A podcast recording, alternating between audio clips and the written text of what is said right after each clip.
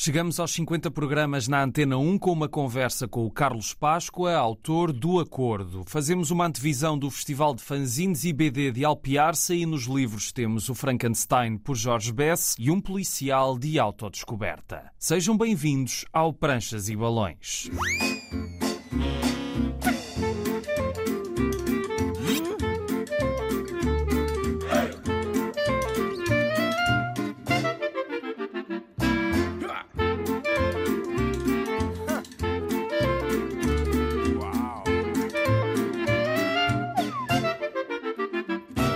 Cá estamos a trazer a banda desenhada à Antena 1. 50 programas depois, continua a ser um gosto enorme fazer o Pranchas e Balões. Obrigado por continuarem desse lado e, claro, que venham mais 50. Vamos saber tudo o que vai acontecer em Alpiarça no próximo fim de semana, mas antes vamos conhecer o nosso convidado de hoje. Carlos Páscoa é de Beja e foi lá que o encontramos. Na última conversa gravada no Festival de BD da cidade em junho passado, tem um curso de Arquitetura de Gestão Urbanística e na BD tem participado em antologias e coletâneas. Na Escorpião Azul lançou duas obras de maior fôlego, Vazio, em 2021, e agora O Acordo, que tem as mesmas personagens, Eric e Melina, numa aventura com espíritos ancestrais, perigos à espreita e criaturas desconhecidas. Ainda não é tão frequente quanto isso a aposta na fantasia na BD portuguesa e o nosso convidado traz uma história épica com este acordo que parece às vezes fazer ecoar uma certa banda sonora na nossa cabeça. Falámos deste livro, dos anos que o Carlos passou fora de Portugal e do início de tudo. Descobri que gostava de desenhar muito cedo na minha vida durante a, a pré-primária. Foi um episódio que eu ainda me lembro. A minha professora, a educadora, disse: Hoje nós vamos desenhar. E pôs-nos umas folhas para nós desenharmos. E depois mudou de ideias: Não, afinal hoje não vamos desenhar, vamos fazer outra coisa. E eu, mas eu quero desenhar. E então foi assim que eu comecei a gostar de desenhar. E comecei a desenhar e desenhava só em folhas soltas e rabiscos, como é costume nas crianças. Começava a criar eh, as minhas próprias histórias. Porquê? Porque eu sempre, por ser introvertido, não era bom em comunicar com as outras pessoas. A minha comunicação verbal era, era fraca com as outras pessoas. Não te encaixavas? Não me encaixava, eu tinha tendência para me isolar muito e o desenho para mim surgiu como uma forma de, de, escapar a isso, como uma forma de falar com as outras pessoas, mostrar aqui as minhas ideias, o que é que ia na minha cabeça, mais do que verbalizar, uma forma de comunicação, que era a comunicação visual, e foi a partir daí que isso tornou-se uma parte integrante da minha vida. Não foi primeiro o desenho, mas foi mais a, a vontade e o interesse de contar histórias visualmente, transmitir ideias. E eu, a primeira banda desenhada que fiz foi no, no ciclo, no primeiro ano do ciclo. Foi um exercíciozinho que fizemos e depois a partir daí, pronto, comecei a, a desenhar mais entre o ciclo do sétimo, oitavo ano, por aí fora. Desenhava sempre nos cadernos da escola, desenhava muita coisa que via na televisão, Star Trek, Star Wars, por aí fora. E desenhava sempre ilustrações soltas. Nunca mais voltei a pegar mesmo em banda desenhada. Fazia simplesmente histórias soltas e escrevia ideias e tinha ideias para histórias. Não implementava essas histórias em banda desenhada. E eu só recomecei a fazer isso, ou comecei a fazer isso de uma forma mais regular, foi a partir do momento em que entrei para o Topeira. Eu conheci o Paulo Monteiro, na, na altura foi em foi em 96, na altura a minha mãe descobriu que havia um ateliê na Casa da Cultura de banda desenhada, viu que provavelmente podia ter interesse em ir e encaminhou-me para aqui e, o formador era o Paulo Monteiro. Portanto, isto foi um curso, um ateliê de verão. Em outubro desse mesmo ano surgiu então o primeiro ano do, dos ateliês permanentes e ingressei logo no, no princípio nos ateliês permanentes. Aí a partir daí é que comecei a fazer banda desenhada mais, mais a sério. E hoje, em 2023, a banda desenhada ainda tem essa mesma função para ti que tinha lá atrás na escola, de também te aliviar um pouco a questão de seres mais introvertido? Ou que função é que tem a banda desenhada para ti hoje? A banda desenhada faz parte de mim. É uma linguagem que, que, faz parte de mim. Não me vejo a mim próprio a abdicar da banda desenhada porque é uma coisa que me faz falta. É uma coisa que vive em todas as entranhas do meu ser, um tipo de expressão, é uma parte do meu comunicar, do meu falar com as outras pessoas. Apesar de também haver um, um esforço da minha parte para colmatar as outras, as outras falhas todas. Ah, depois nós vamos envelhecendo, vamos nos tornando mais maduros, vamos nos construindo a nós próprios, mas a banda desenhada é uma coisa que faz parte de mim. É isso que, que significa a banda desenhada, por mim, não estou sempre a fazer banda desenhada. Uh, faço quando tenho ideias que quero explorar ou histórias que quero contar. Não me vejo, por exemplo, a fazer histórias só por fazer. Uh, o desenho para mim é uma coisa que eu tenho que ter um propósito para desenhar, tenho que ter um propósito para escrever. Se não for isso, posso estar horas ou, ou dias sem, sem, desenhar. Se nesses primeiros tempos uh, tu olhavas para o Star Trek e para outras referências e, e tentavas uh, recriar, tu hoje, com o vazio e com o acordo, tens um universo fantástico muito próprio que advém também de uma relação com o David Lloyd na Aces Weekly. Queria-me que me falasses primeiro dessa relação com o David Lloyd e depois da, da origem do vazio e do acordo? Em 2013 mudei-me para Londres. Eu formei-me em Arquitetura de Gestão Urbanística. Terminei o curso em 2008, no ano em que a crise caiu, e comecei a ver à minha volta os ateliês todos a fecharem portas, as câmaras a deixarem de, de contratar pessoas, ah, porque o meu curso, o curso de Gestão Urbanística, é um curso mais virado para os planos diretores municipais, para os planos de ordenamento do território por aí fora. Com este tipo de crise, isso começou tudo a fechar portas. E eu, como já fazia banda desenhada, já sabia mexer no Photoshop, no Illustrator, para mim foi relativamente simples passar da arquitetura para uh, mais da banda desenhada para design gráfico, porque tinha a ver com a questão da comunicação visual, de falar, de transmitir ideias visualmente, de uma forma visual. E para mim foi muito simples fazer essa transição, foi mais, mais simples passar para design gráfico do que fazer propriamente arquitetura, tanto que eu nunca mais exerci arquitetura. E quando fui para Londres uh, foi como designer gráfico. Cheguei a Londres em, no final de março de 2013. Ao fim de três semanas de andar à procura, encontrei logo trabalho na área. Foi fixe, comecei a trabalhar em, primeiro em, em part-time e depois uh, então full-time. E em maio fui à minha primeira Comic Con. E foi lá que encontrei o David Lloyd, que eu não sabia quem ele era. Uh, e então foi muito engraçado, porque eu fui, levei o meu portfólio, sabia que nas Comic Cons podemos encontrar coisas e então ia já preparado para mostrar coisas. E eu vou passando pelo Artist Alley, pelos autores e não sei o quê. Não conhecia nenhum praticamente. Sabia que eram grandes nomes, trabalhavam para a Marvel, para a DC e por aí fora mas não conhecia nenhum deles, nem sabia a cara. Vês lá a banca da, da Aces Weekly, ele olha para mim, eu olho para ele, ele olha para mim, diz assim: Isso é o teu portfólio? Sim. Posso ver? Sim. Ah, muito interessante, não sei o quê. Então, tu sabes quem eu sou? Ah, não. Uh, David Lloyd, conhece o meu trabalho? Uh, Vi for Vendetta? Ah. Pronto, aí já, aí já a conhecia. E então foi, foi muito engraçado. Uh, depois uh, enviei-lhe algumas bandas desenhadas que tinha feito aqui em Portugal, traduzidas para inglês. Ele gostou e convidou-me para participar na, na Aces Weekly. E é uma participação que eu tenho feito regularmente. Eu ainda hoje publico com Aces Weekly, porque é um formato que eu gosto, um formato com que eu me sinto bem a trabalhar.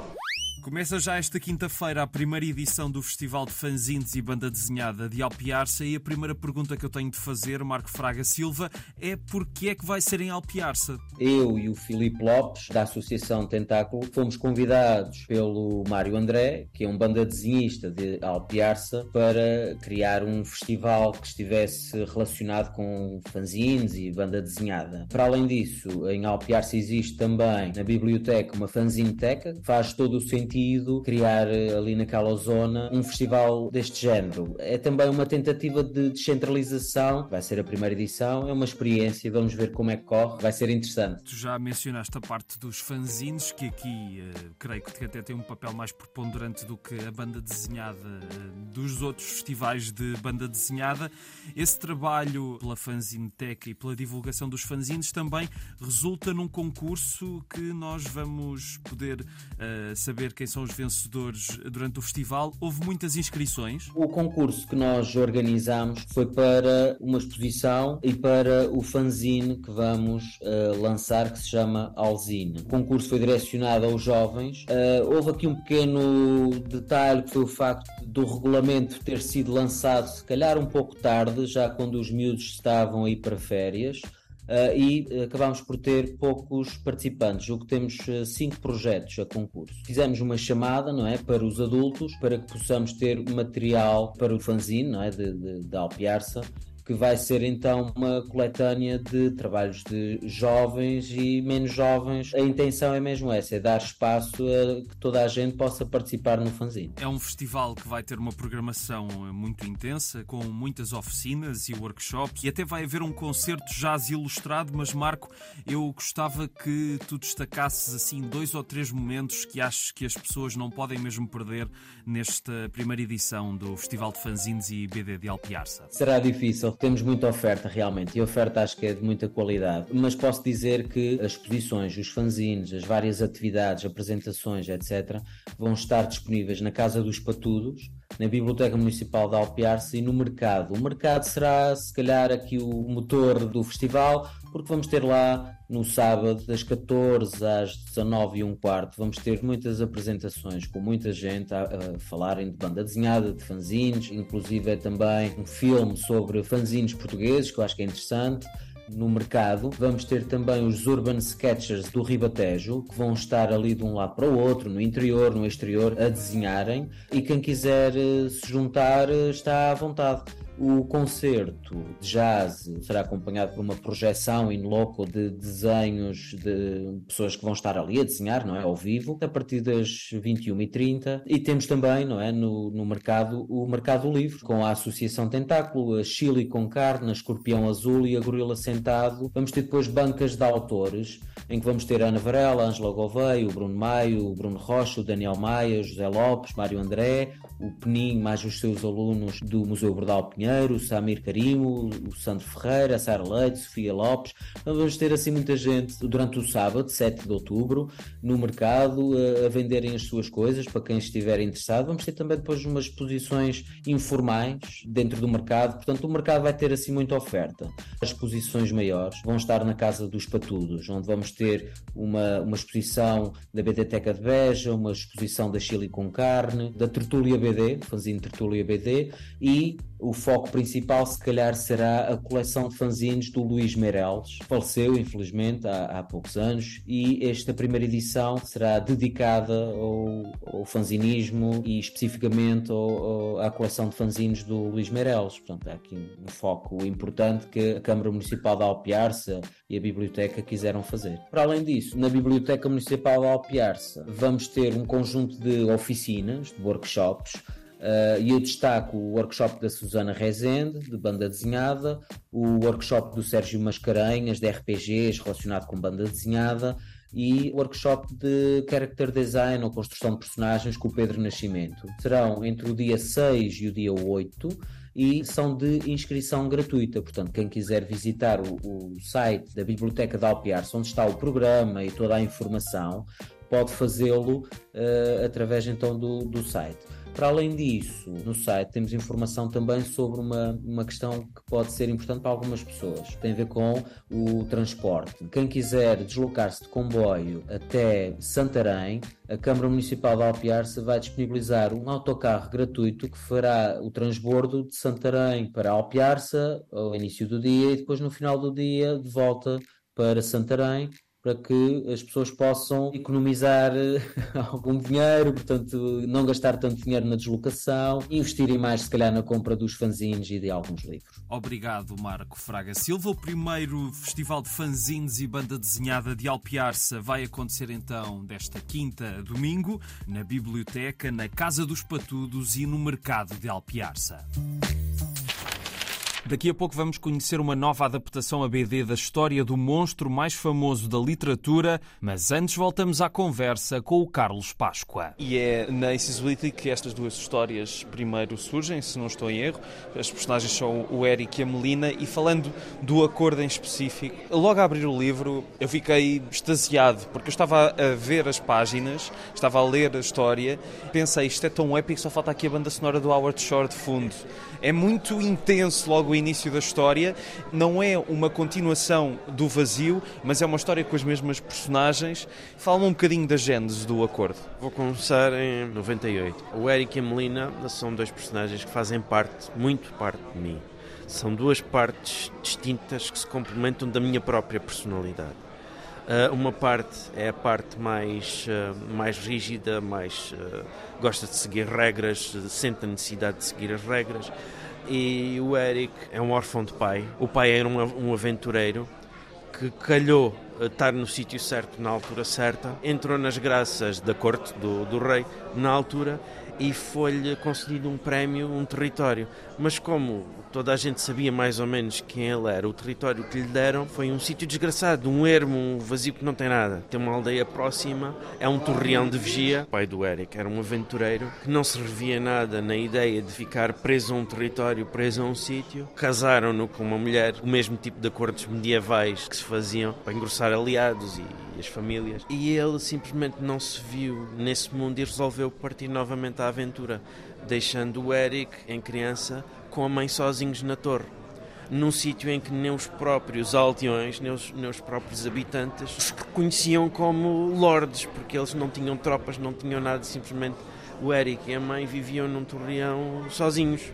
E foi a mãe que lhe incutiu ideias dos ideais de cavalaria, da nobreza, de ser uma pessoa nobre, das virtudes de, de ser um cavaleiro, de uma forma muito ideal.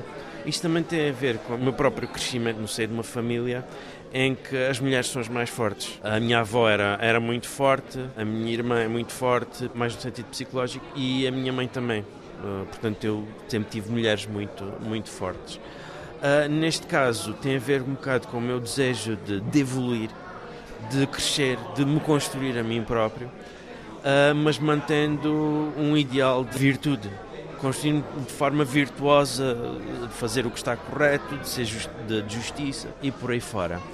E aqui a Melina surge como a parte criativa de mim próprio.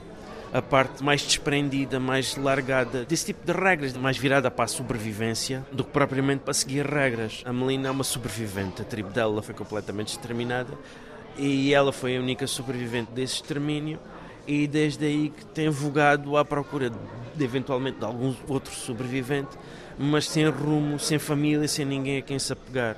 E então ela encontrou no Eric uma forma de ter uma regra, de ter um sítio que se agarrar. Isso é, é, a relação entre os dois comigo.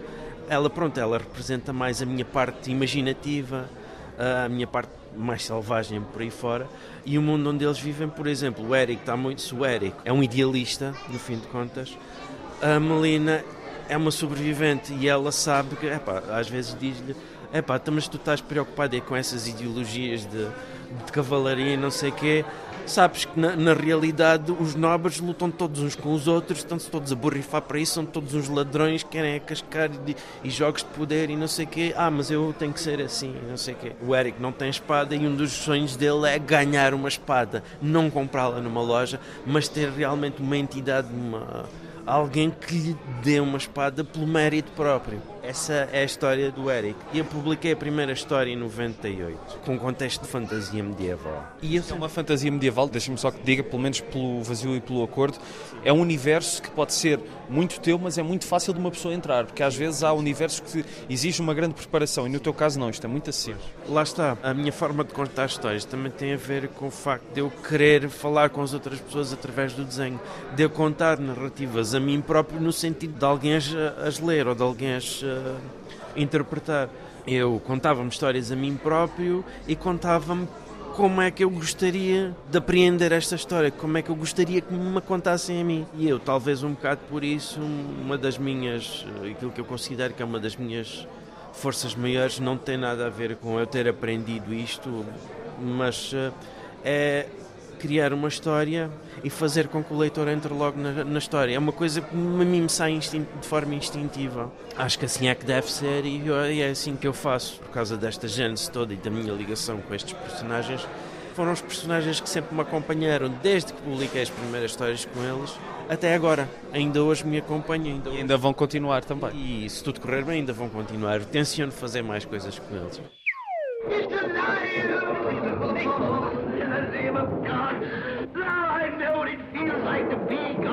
Talvez conheçam estes sons e a voz translocada. São de um filme que James Whale realizou em 1931. Foi a sua adaptação do romance de Mary Shelley sobre o monstro criado pelo Dr. Frankenstein. Esse filme foi o maior feito da carreira de Boris Karloff, que foi o monstro. A sua interpretação foi tão marcante que, apesar de Karloff ser um ator versátil que fez muitos outros filmes depois deste, o mundo nunca se esqueceu do seu monstro, tanto no primeiro filme como na sequela, A Noiva de Frankenstein, lançada quatro anos depois e talvez até melhor do que o primeiro filme. Yes. I want Fred. Quando falamos de Frankenstein, é inevitável falarmos destes filmes. A impressão que deixaram no imaginário coletivo foi tão forte que ainda hoje, quando pensamos no monstro criado com partes de outros seres humanos, imaginamos Karloff e aquela maquilhagem. Mas o livro de Mary Shelley foi, na verdade, muito alterado no cinema. James Whale manteve algum do espírito da obra, mas se compararmos o romance com estas adaptações, encontramos dois mundos quase completamente diferentes o que não diminui os filmes. Afinal, as melhores adaptações, no meu entender, claro, não são as que são fiéis ao livro, mas que o utilizam de uma forma mais ou menos fiel para dar o melhor filme possível. E é o caso deste díptico, que foi vítima de uma paródia de Mel Brooks ao seu estilo e visual muito próprios. I have one question, Dr. Frankenstein. My name, it's pronounced Frankenstein. Mas o que nos traz aqui não é o romance de Shelley, nem esta ou outras adaptações de Frankenstein ao cinema, mas sim a adaptação à banda desenhada de George Bess, que foi editada entre nós pela Seita. Começou a trabalhar na BD na Suécia e teve o primeiro grande salto da carreira no final da década de 80 com Alejandro Jodorowsky, para quem desenhou os argumentos de várias histórias, e com o passar das décadas tornou-se numa referência da nona arte, muito por culpa do seu traço inesquecível, dono de um realismo poético e assombroso que encontramos nas suas adaptações dos grandes clássicos do romance. Primeiro surgiu Drácula, depois este Frankenstein e em breve será a vez de Victor Hugo ver a sua Nossa Senhora de Paris adaptada por Bess. Voltemos a Frankenstein porque esta edição tem muito que se lhe diga. Bess faz um retrato fiel da narrativa de Shelley, cruzando o presente, em que Victor Frankenstein conta toda a sua história, as origens das motivações para criar a sua obra maior e o que se passou depois. A fuga do monstro, o seu contacto com os humanos e a tragédia da sua vida enquanto um pária da sociedade. Os homens, que podem ser cruéis como cães, rejeitam o monstro e ele, por isso, ficará com vontade de reagir violentamente aos efeitos do medo que a sua figura provoca.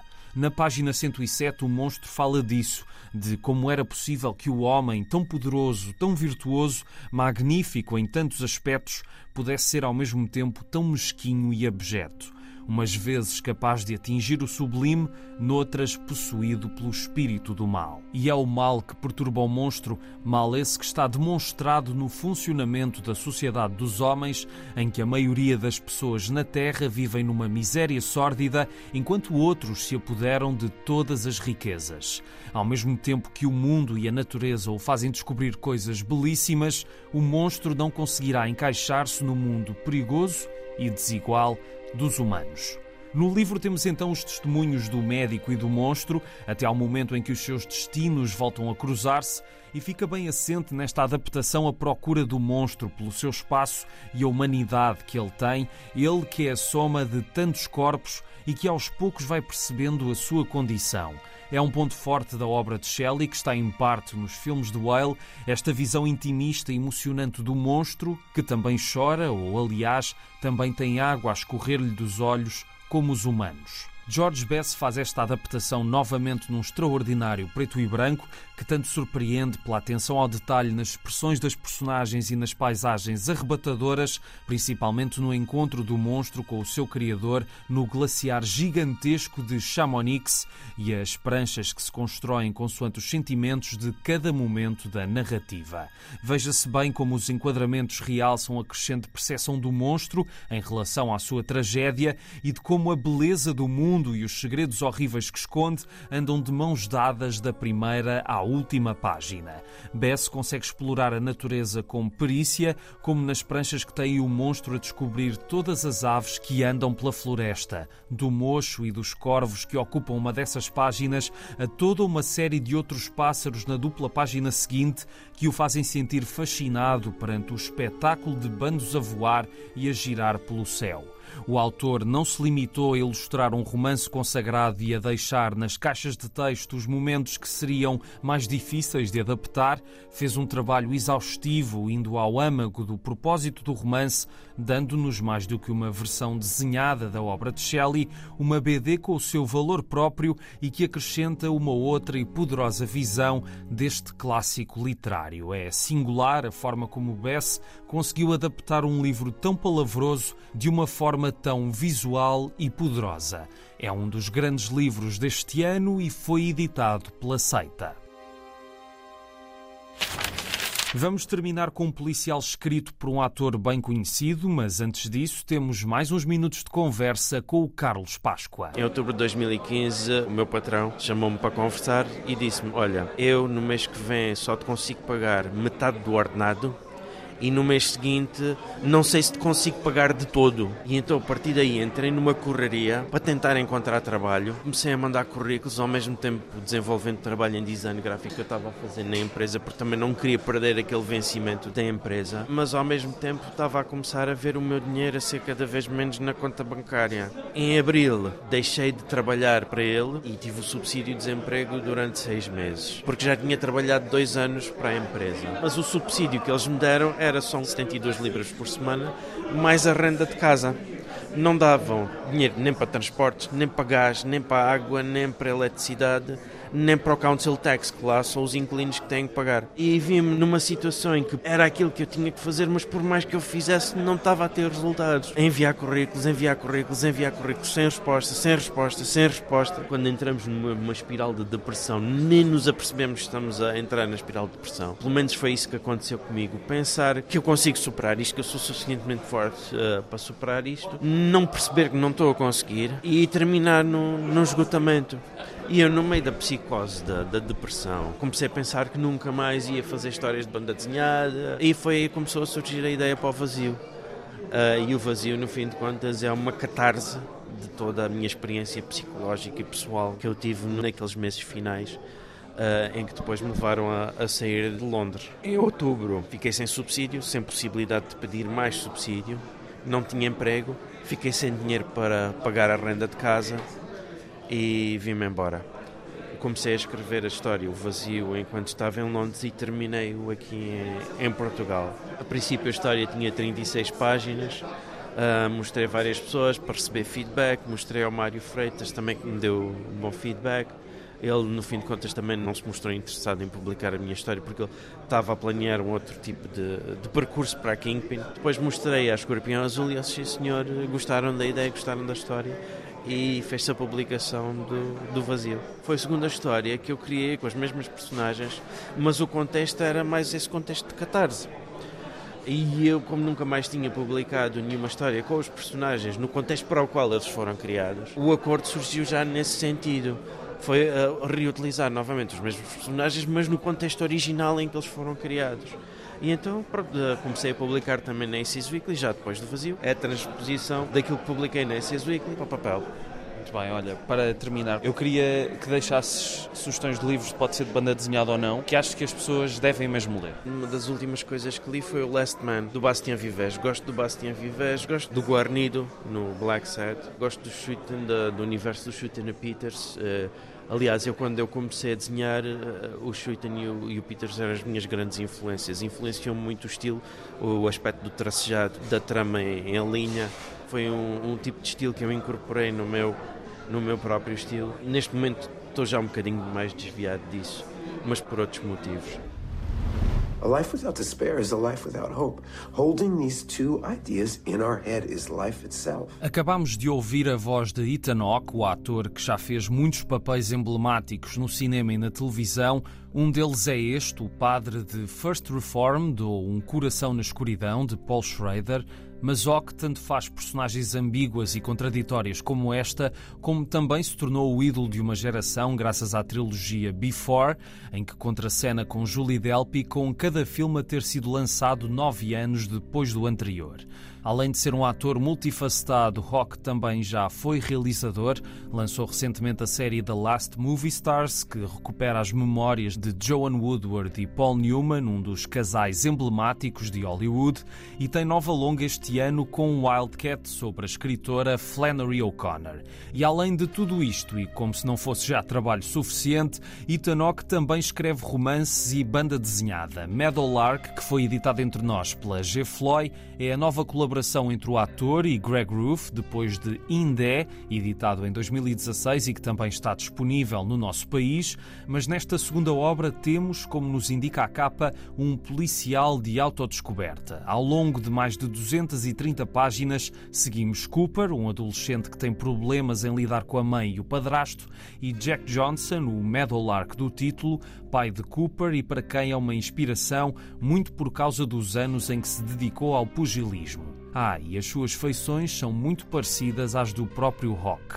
Mas isso do pugilismo é do passado. Hoje, Meadowlark é um polícia, trabalha numa prisão de alta segurança e é uma personalidade tão instável como as circunstâncias em que o encontramos. Os sonhos ficaram lá atrás. Agora é preciso saber encarar a realidade de frente e tentar alcançar alguma coisa de bom na vida, mesmo que para isso haja um preço alto a pagar. Aqui, os bons e os maus não são fáceis de discernir. Como nos diz Smokey, colega de Meadowlark na prisão, a beleza é uma máscara, Cooper, e por detrás desta máscara em particular está um belo ninho de vespas. Seguimos então pai e filho em viagem, na prisão e depois fora dela, num percurso que se vai revelar cada vez mais acidentado, perigoso e talvez tudo vá descambar numa espiral de violência. Os segredos de Meadowlark poderão fazer com que Cooper ponha em causa o retrato que criou do seu pai, que quer dar outra possibilidade para o futuro do filho. A viagem pode acabar com as ilusões do rapaz, mas ele poderá encontrar na sucessão de acontecimentos um novo rumo para o que segue na sua vida. Meadowlark desenvolve-se no seu ritmo próprio, com alguns momentos pontuados pelas conversas entre pai e filho, pela violência inesperada e brutal e as armadilhas que aos poucos vão ser encontradas na jornada de ambos. Greg Roof usa um tom sépia com algumas variantes para o livro, quando o passado e o presente se confundem, o que dá à leitura talvez algo mais do que nos possibilita o argumento, que é simples no conteúdo dos balões, e nesta história encontramos referências a westerns, a dramas psicológicos familiares, a histórias mundanas que pontuam todos os conflitos de gerações mas os melhores momentos de Meadowlark são mesmo as pranchas que contam tudo sem os diálogos mais ou menos relevantes de Rock e que ou nos dão momentos mais meditativos ou nos levam melhor ao âmago das personagens. E este é um exemplo de um livro que ganha mais pelo seu formato e paginação, com poucas e grandes vinhetas em cada prancha, Meadowlark faz-nos mergulhar mais na história e nas peripécias algo perturbadoras desta viagem. Esta não é uma má leitura, mas sente-se que tantas páginas talvez não seriam necessárias para contar esta história. Isto porque a dimensão do projeto pode não estar à altura do que aquilo que nos dá no fim, até porque por vezes o traço de Ruth é algo estranho na caracterização das personagens, mas é eficaz na maior parte das páginas, com o seu realismo que consegue ser impressionante pela força dos movimentos e das emoções, e nota-se que os dois autores encontraram algo em comum que os levou a explorar melhor o rumo da relação relação entre o pai e o filho ficcionais. É porque encontraram também pontos de contacto com a sua experiência enquanto pais. Novamente cito Smokey a falar com Cooper a páginas tantas do livro. Dizem que a parte mais difícil de criar os filhos é quando são bebés, acordados a noite toda, dentes e fraldas. A verdade é que essa é a parte mais fácil. É agora, na tua idade, que fica complicado quando você já tem idade para cometer erros a sério e duradouros. Tornas-te num reflexo dos medos que os teus pais sentem sobre si mesmos. Meadowlark é um policial de autodescoberta para os que vão crescer e os que só querem encontrar a saída do inferno. Esta é uma edição da G. Floyd. Obrigado por ouvirem o Pranchas e Balões. Está sempre na RTP Play e em podcast, Facebook e Instagram Pranchas e Balões, tudo junto. A sonoplastia é do Tomás Anaori e eu sou o Rui Alves de Souza. Até à próxima.